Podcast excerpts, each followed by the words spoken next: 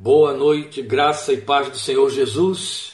Hoje nós estamos na parte 5 de Filipenses, que fecha o capítulo 1 da carta de Paulo aos Filipenses. Então, o trecho que temos, capítulo 1, de 19 a 30, faz o encerramento do capítulo 1. Quarta-feira que vem, querendo Deus, nós já estaremos entrando como parte 6 no capítulo 2, onde ele vai abordar uma das razões de preocupações suas com respeito à edificação dos crentes de Filipos, lutas internas dentro da igreja e que ele procura dirimir através da carta que está escrevendo e exortando. Então agora nós vamos nos ocupar com a última parte, o fechamento deste capítulo primeiro, lendo os versículos 19 a 30. Convido você a me acompanhar na leitura e então vamos discorrer sobre ele. E eu creio que Deus tem coisa muito bonita e abundante para a nossa fé neste trecho que encerra o capítulo primeiro de Filipenses a partir então do versículo 19. Eu quero dizer a você, eu sei que você está usando versões diferentes da minha,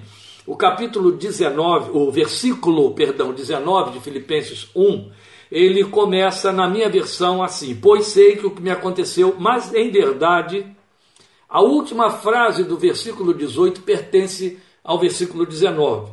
Estes erros de divisões de capítulos e, e, e versículos que surgem dentro de nossas versões na Bíblia é, faz parte do trabalho que bem intencionadamente foi feito há séculos atrás para facilitar a nossa leitura, mas alguns erros foram cometidos e permaneceram para não dar mais complicadores. Ninguém tentou corrigir. Aqui temos um deles acontecendo de novo. Então, a última linha do versículo 18 é que inicia o versículo 19 para nós. Então, ela diria assim: De fato, continuarei a alegrar-me, pois sei, tanto que na minha versão está uma vírgula aí continuarei a alegrar-me, pois sei que o que me aconteceu resultará em minha libertação, graças às orações de vocês e ao auxílio do Espírito de Jesus Cristo.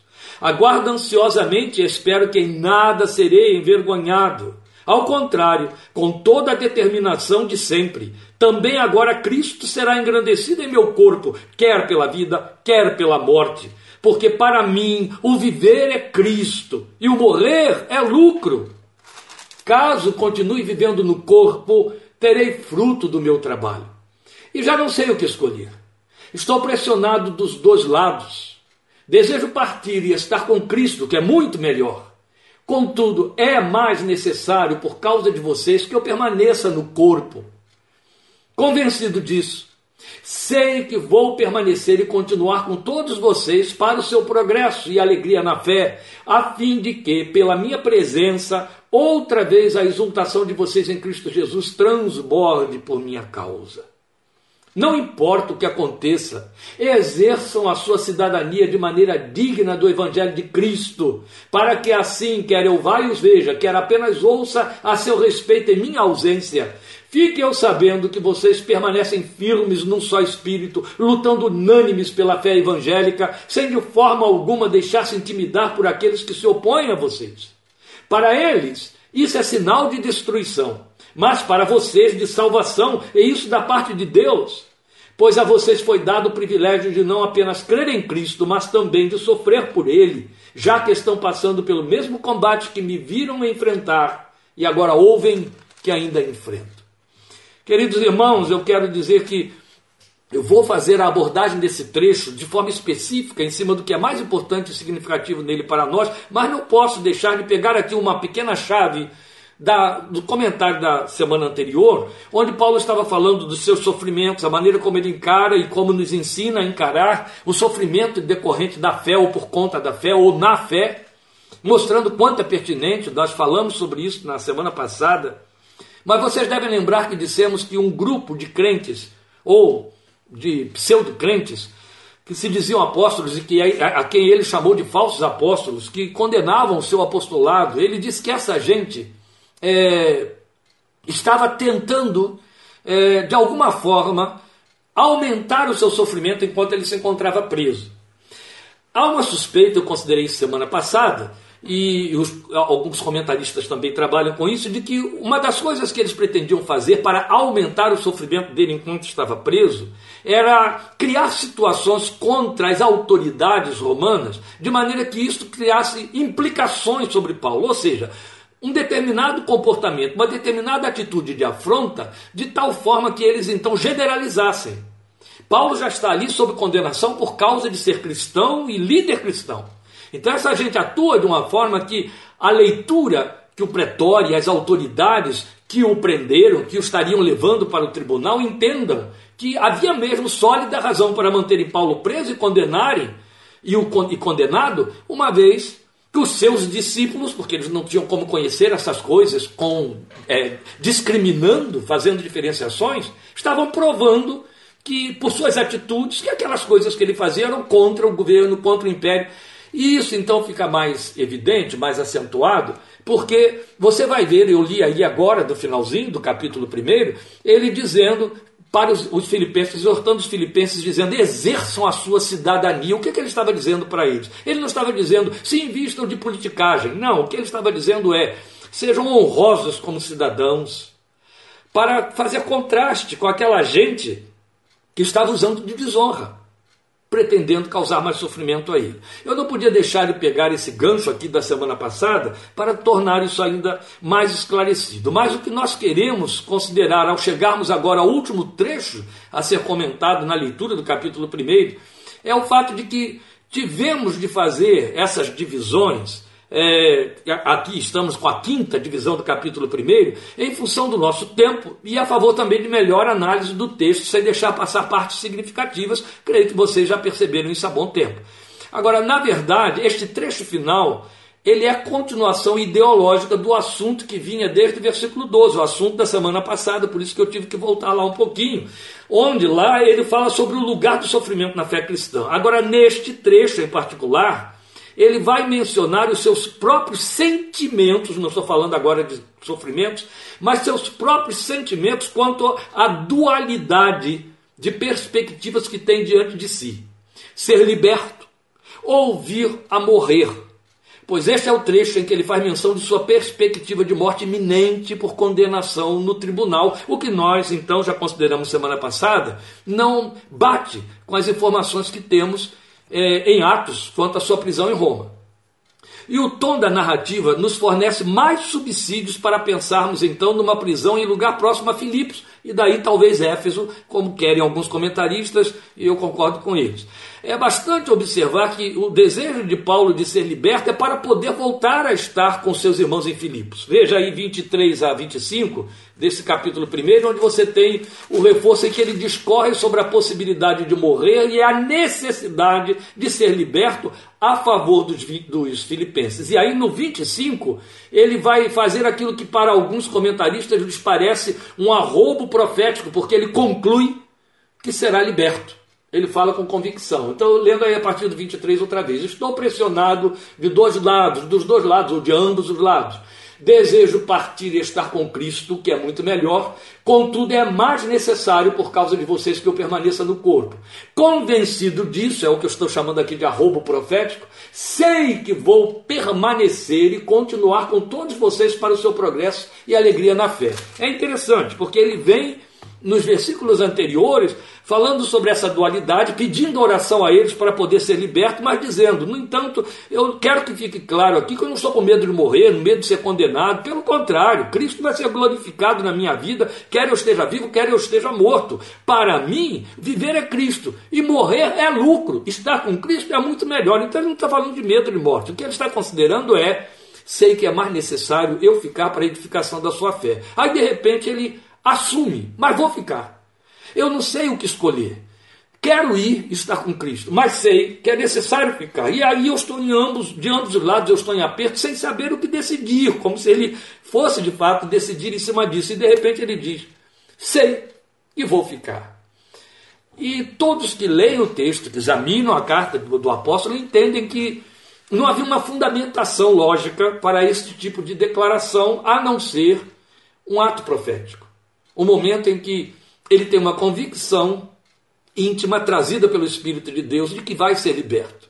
E tudo indica que aconteceu. Nós vamos procurar provar isso aí. Se ele esteve mesmo preso em Éfeso, por certo, foi de fato posto em liberdade posteriormente, tal como previu, previu aí nesse versículo 25. E por certo, voltou a estar com, a estar com os crentes de Filipos, com os filipenses. E isso parece que fica bem evidente, é onde eu disse que vou então procurar provar ou tentar provar, isso fica bem evidente lá em Atos. No texto do capítulo 20, vamos voltar lá, de Atos 20, de 1 a 6. Quando eu digo voltar lá, os que nos têm acompanhado desde o início das minutas sabem bem que estamos falando voltar porque estivemos estudando todo o capítulo, todo o livro de Atos dos Apóstolos há tempos atrás. Veja só, no capítulo 20 de Atos, de 1 a 26, Lucas faz esta narrativa aqui. Então preste atenção nela com, com mais critério, com mais cuidado. Veja, ele, está, ele sai de Éfeso, ele vai para Macedônia, ele entra em Filipos, depois temos toda a história do que acontece em Filipos, volta para Éfeso, e aí é onde a gente acredita que ele foi preso e correu o risco de ser lançado às feras. E aí ele diz aqui, o, o Lucas descreve aqui para nós, Atos 21 a 6. Cessado o tumulto, Paulo mandou chamar os discípulos e depois de encorajá-los, despediu-se e partiu para a Macedônia. Viajou por aquela região, encorajando os irmãos com muitas palavras e por fim chegou à Grécia, onde ficou três meses.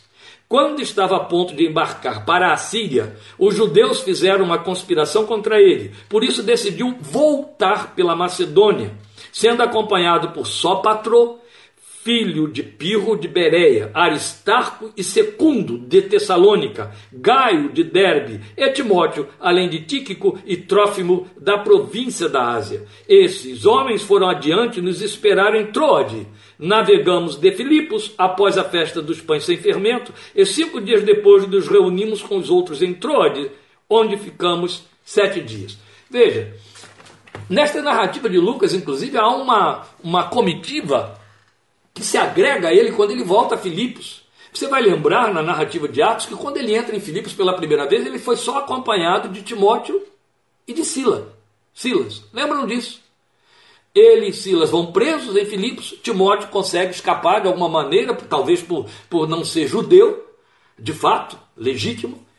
Mas os dois, por serem judeus, foram postos naquela prisão, daí veio a conversão do carcereiro e tal. Agora, aqui nesse retorno, você vê que há um grupo entre com ele, voltando a Filipos, de gente, inclusive, que era da Macedônia, que se converteu na Macedônia, provavelmente, na, na Tessalônica, perdão, provavelmente, e era uma, um grupo grande.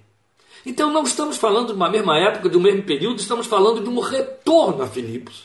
E é possível que esse retorno se deu depois dessa prisão que suspeitamos ter acontecido em Éfeso. Então, há bastante evidências de que Paulo realmente esteve preso e com risco de morte iminente em Éfeso muito antes de ter ido para Roma. E isso é esse texto de Atos, então, nos ajuda a ver aí um retorno a Filipos acompanhado dessa boa comitiva.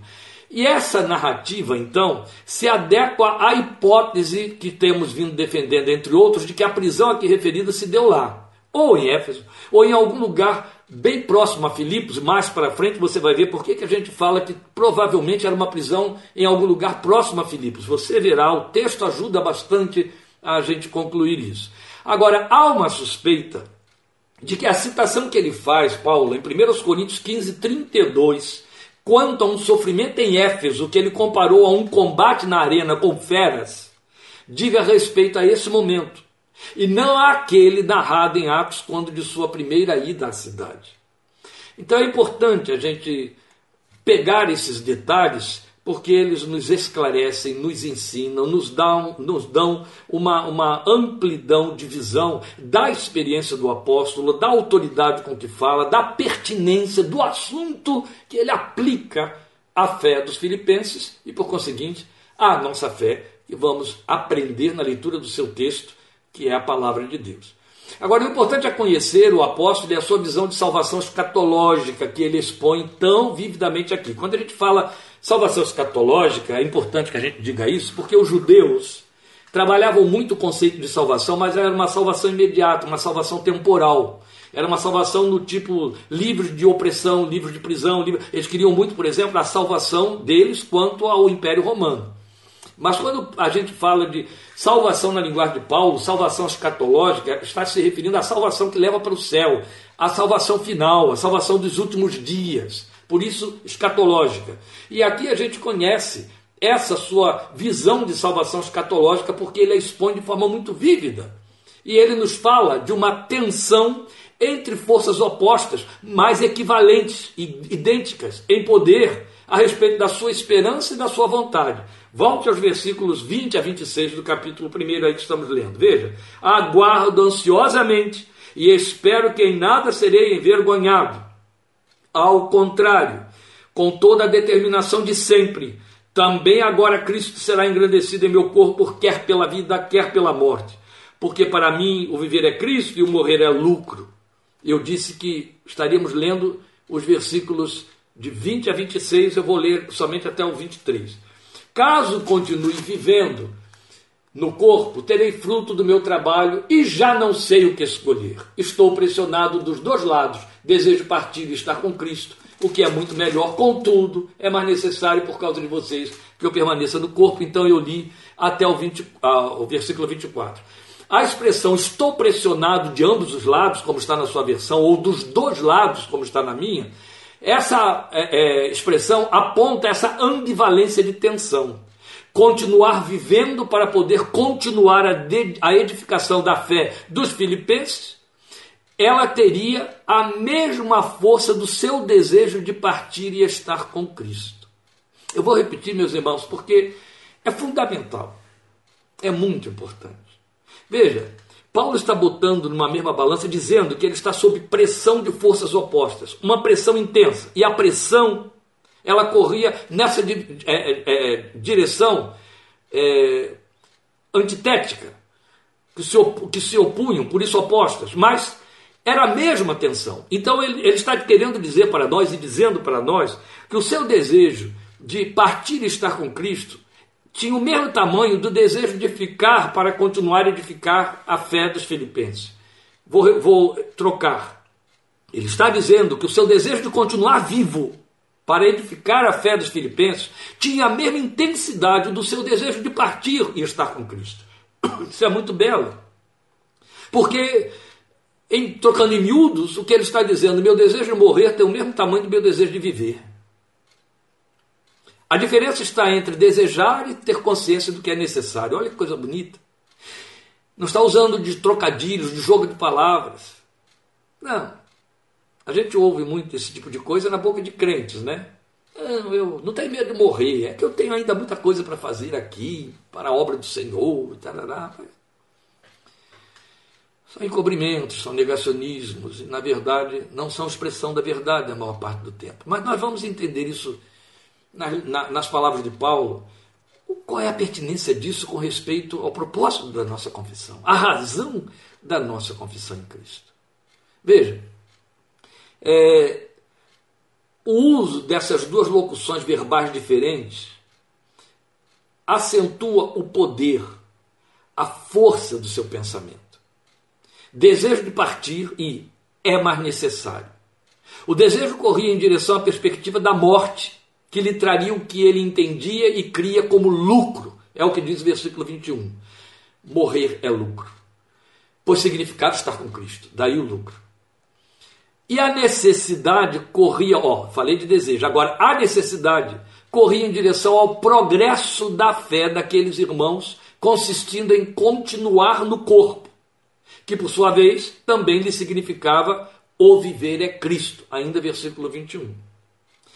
Ficar vivo era viver Cristo. Morrer era ganhar o lucro de ter vivido para Cristo, era estar com Cristo. Então o paralelismo é que encerra toda a beleza do argumento, pois significava que viver ou morrer tinham o mesmo peso e valor. Viver tinha alvo, propósito, a favor de Cristo, pois era a favor de sua obra, do seu reino. Morrer era seu ganho pessoal, aquilo para o que veio a crer, reunir-se com o Senhor Jesus. Esta visão pessoal define a realidade da vida cristã. A nossa confissão cristocêntrica, e eu tenho que dizer cristocêntrica porque ela pode ter outros centros. Ela pode ter a igreja como centro, ela pode ter a religiosidade como centro, ela pode ter os desejos como centro, ela pode ter é, uma confissão de letra como centro, denominacionalismo como centro, convicção de, de, de definições religiosas como centro, a confissão cristocêntrica, se não evidencia esse dualismo de perspectiva existencial, está longe da cruz. Está longe do seu significado real na vida de quem crer. Nenhum de nós, em absoluto, em sã consciência, foi chamado para crer em Cristo, desejar morrer. Desejar estar com Cristo é uma coisa, desejar morrer é outra, porque entre estar com Cristo e desejar morrer há a diferença do que é mais necessário. É isso que Paulo está mostrando agora para nós. Eu sei que na minha confissão, o resultado dela é que eu vou estar com Ele. Ele me levará de volta ao Éden, de volta ao lar de onde Adão me expulsou. Mas é necessário que eu viva. É necessário que eu cresça.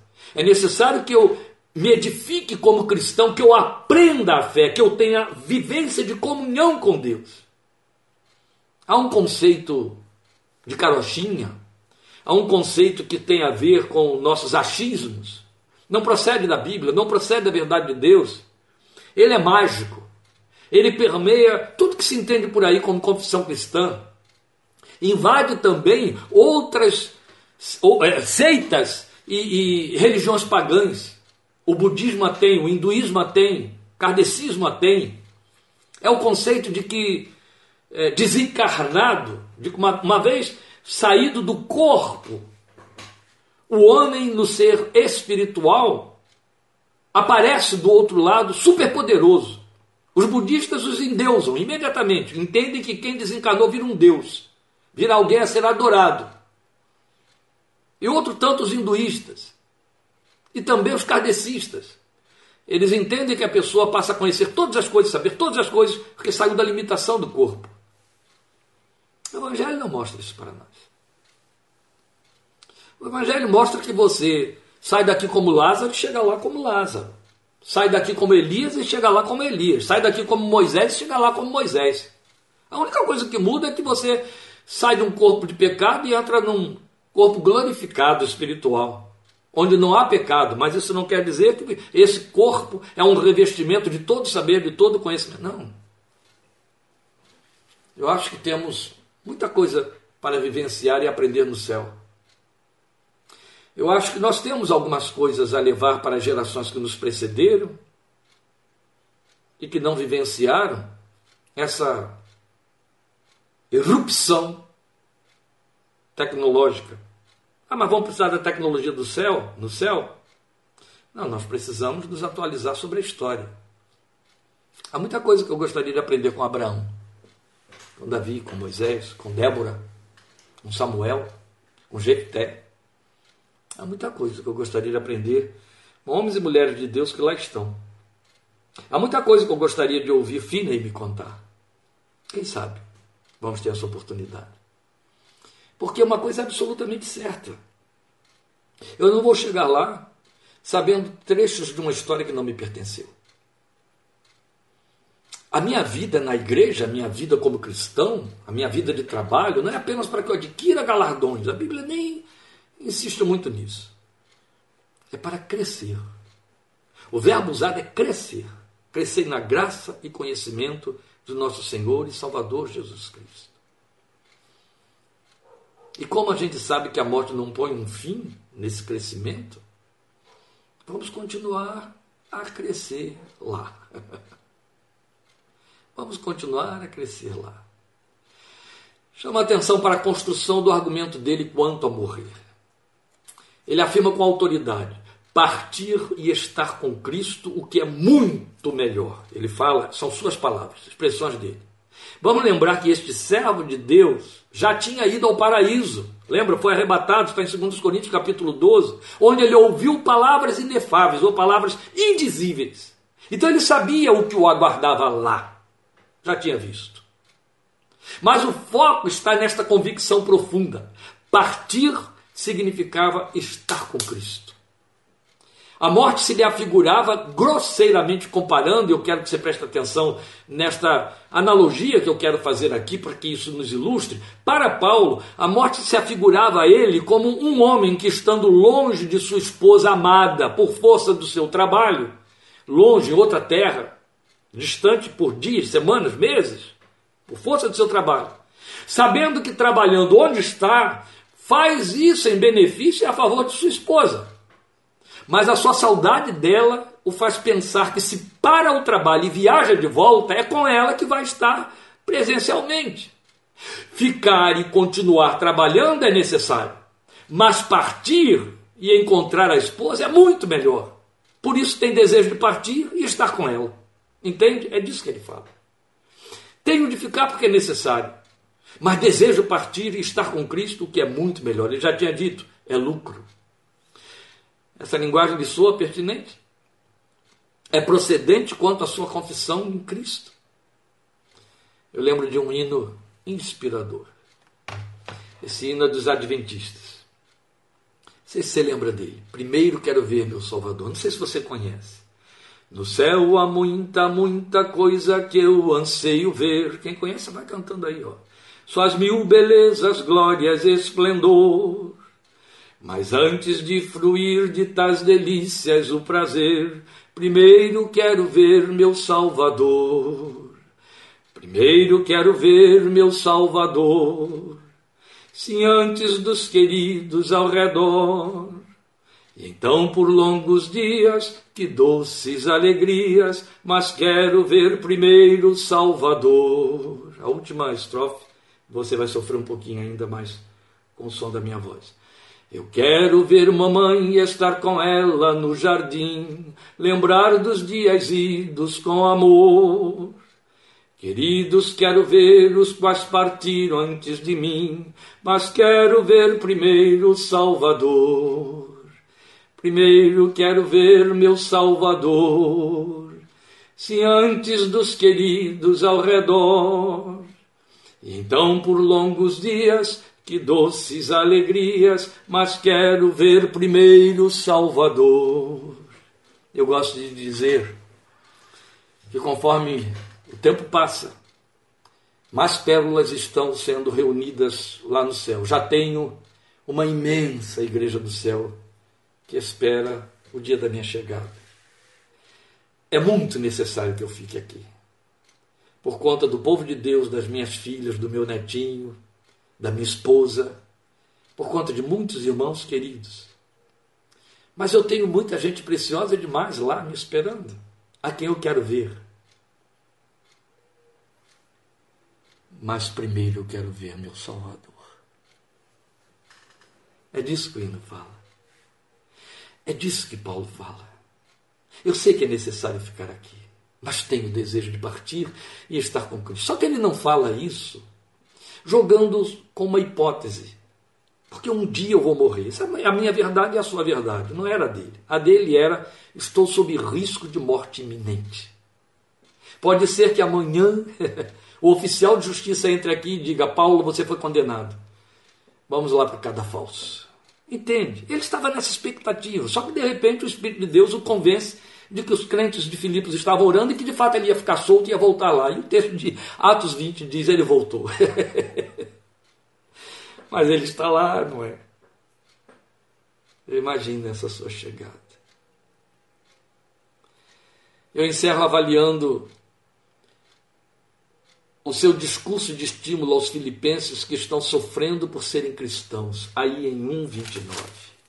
Eu já citei mas hoje eu quero parar um pouquinho nele, muito rapidinho. Pois a vocês, cristãos filipenses, pois a vocês foi dado o privilégio de não apenas crer em Cristo, mas também de sofrer por Ele. Eles estavam sofrendo. Aquela gente que estava lá fazendo aquele trabalho nefando estava aumentando o sofrimento dos filipenses e dizendo a eles: vocês estão sofrendo tudo isso porque a fé de vocês é fraca. Lembra? Nós discutimos isso aí. Então Paulo os encoraja dizendo: Fiquem firmes. Eu vou ler o versículo 28, né?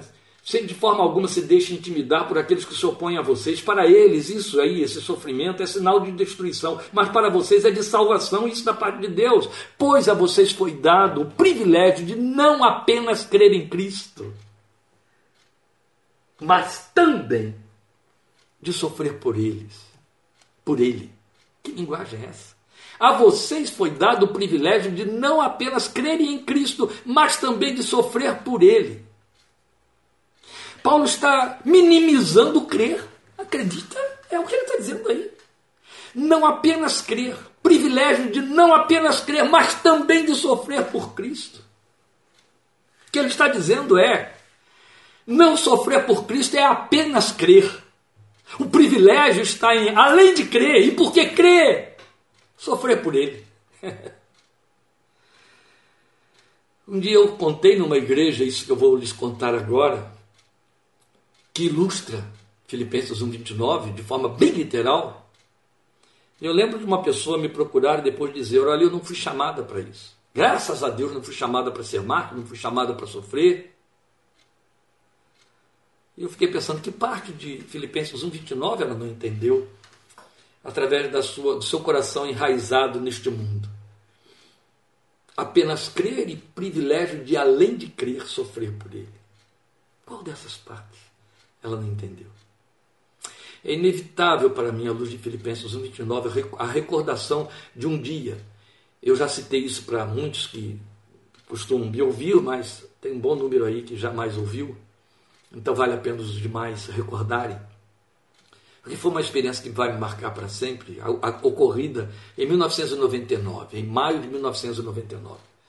Quando eu tive a, a bênção de ir à Romênia e fui acompanhado do pastor Paulo Leite do irmão Miguel. E lá o missionário que nos recebeu deixou como suprassumo da nossa visita nos levar para ir à casa de um servo de Deus, já naquela época com 86 anos, um mártir vivo da fé cristã. A Romênia tinha se libertado da, do cativeiro de Ceausescu, que proibia todas as reuniões cristãs e perseguia os cristãos há oito anos. Esse irmão esteve em cativeiro e foi a igreja institucional, a igreja estatutária, a igreja estatal que o pôs na prisão, que o entregou ao regime comunista, ateísta, e, ele, e o condenou, e ele, e ele então foi condenado, e foi a igreja que o condenou. A igreja estatal, sempre que a igreja se filia à política, se filia ao Estado, ela se torna profana, como aconteceu desde o quarto século e sempre acontece, onde a igreja milita na contramão daquilo que Jesus disse: Meu reino não é deste mundo, dai a César o que é de César e a Deus o que é de Deus. Quando ela vai na contramão disso, ela se estatiza, e uma vez que ela se estatiza, ela se mundaniza. Se se mundaniza, vira inimiga de Deus. E aquela igreja inimiga de Deus condenou o servo de Deus, o entregou por causa dos seus ensinos, por causa da sua filosofia cristã, e ele então foi condenado pelos tribunais de Ceausescu, o ditador eh, romeno, e ficou preso. Ele ficou preso a 3 quilômetros da sua casa. 3 quilômetros, pense aí, pense aí, você que mora aí, onde você mora, qual é a distância de 3 quilômetros da sua casa? Ele ficou preso numa prisão de segurança máxima a 3 quilômetros da sua casa durante 12 anos. Durante 12 anos, a polícia romena fez questão de dizer à mulher dele e à sua filha que ele tinha sido deportado para a Sibéria. Durante 12 anos, aquela mulher e aquela filha acreditaram que estavam a milhares de quilômetros de distância de um pai que talvez já tivesse morrido. Ele estava só a 3 quilômetros dali, uma caminhada que elas poderiam fazer a pé. 12 anos eles conseguiram manter isso. Esse homem sofreu demais ali. Demais. Ele descreve para nós aqueles frios romenos de 35 graus negativos em que eles tinham de ficar de camiseta, deitados no chão, onde para poder se virar e mudar o movimento do corpo, 30 homens dentro de uma só cela, eles tinham de combinar. Fulano quer virar agora, e todos tinham que virar juntos para ele poder ficar do lado direito. Agora quer passar para o lado esquerdo, todos tinham que virar. Ali ele escreveu com um coto de lápis, em folhas de papel, que ele contrabandeava, mandando através do roupão de um homem que vinha dos Estados Unidos visitá-lo. E olha só, sobre, só porque era americano, mas sob o rigor da polícia entre ir e voltar, para que não houvesse comunicação com a família dele, ele conseguiu enviar para os Estados Unidos as letras de 6 mil hinos que ele compôs. Um deles ele descreve para mim, descreveu para nós, que ele estava deitado numa daquelas manhãs geladas, barriga para cima, né? Porque naquela posição, e viu por uma, por uma fresta no teto da cela que havia luz do lado de fora, que era dia. E havia uma nesga de céu azul. E aí ele ficou olhando o céu azul e pensando: se minha esposa e minha filha não sobreviveram à minha prisão, elas estão lá. Lá no céu azul está o meu Senhor. Existe um céu azul por cima desse teto que me prende. É para onde eu vou, estarei livre para sempre. Aí escreveu um poema cujo título ele chamou de Tchersenin, ou seja, Céu Azul. Leu para nós a mensagem, cantou, tocou na sua pianola o hino. Não faltaram lágrimas. Depois de toda essa beleza dessa história e um hino belíssimo que fala exatamente isso, vou reencontrar os meus amados lá, vou encontrar o meu Senhor. Eu fiz uma pergunta a ele: Irmão, quando você foi liberto, quando você descobriu que o regime caiu e você pôde voltar para sua casa, pôde rever sua esposa. Eu estava ali na casa dele com a esposa dele, a cunhada dele ali, só não conhecia essa filha, que não estava lá. Quando você voltou, quando você esteve de volta, tudo lhe foi restituído e você encontrou paz. Em algum momento, o irmão sentiu revolta quanto à igreja que o entregou para os seus algozes que o martirizaram todos aqueles anos. Eram seus líderes religiosos. O irmão sentiu raiva, o irmão sentiu revolta, o irmão sentiu tristeza. Qual foi o sentimento que ocupou o seu lugar? Ele, gratidão. Se o irmão quiser crer, creia. Gratidão. O que eu senti foi gratidão. Porque por causa deles, eu pude viver o que o irmão não vive. Os irmãos aí não vivem o que muito poucos crentes neste mundo vivem. Eles me deram a bênção de poder viver. Ao me condenarem e me fazerem passar por toda aquela tortura, eu pude parear com os crentes de Filipos em Filipenses 1:29. Eu tenho a grande alegria e gratidão em meu coração de olhar para o céu e dizer para meu Senhor: obrigado. A mim foi dado o privilégio de não apenas crer em ti, mas também de sofrer por ti. Você não tem que inventar sofrimentos para poder entender que tem o privilégio maior do que apenas crer. Mas quão significativo é quando a nossa confissão nos leva a renúncias, nos leva a entregas, nos leva a desistências, nos leva a dar voltas sobre direitos adquiridos, sobre posições privilegiadas, só por causa do amor de Cristo, para continuar sendo fiel a Ele. Isso não vai implicar em prisão, não vivemos mais nesse tempo, isso não vai implicar, mas pode implicar no crédito de irmãos queridos, no respeito de pessoas que vão te olhar com desdém a partir dali. Pode implicar em dizer não à carne, como Paulo nos ensinou, dizendo que os que são de Cristo crucificaram a carne com a sua paixão. Tudo isso constitui mais alguma coisa no privilégio de não apenas crer em Cristo. Como é nobre e glorioso quando o crente quer ir além do limite de apenas crer. Entende? Ir além de apenas crer. Deus te abençoe para que você seja esse cristão que pode olhar para as páginas de Romanos 8, 35 em diante e dizer: por todas estas coisas, sou mais que vencedor, mais do que vencedora, por meio daquele que me amou. Deus te abençoe, te fortaleça. Estejamos juntos domingo 17h30. Estejamos juntos quarta-feira, 20 e 30, continuando essa carta tão preciosa para a nossa fé. Deus te abençoe muito. Obrigado por sua companhia. Amém? O Senhor te guarde, te fortaleça, te dê uma noite de paz e uma semana abençoada no temor do seu nome. Até domingo, em nome de Jesus.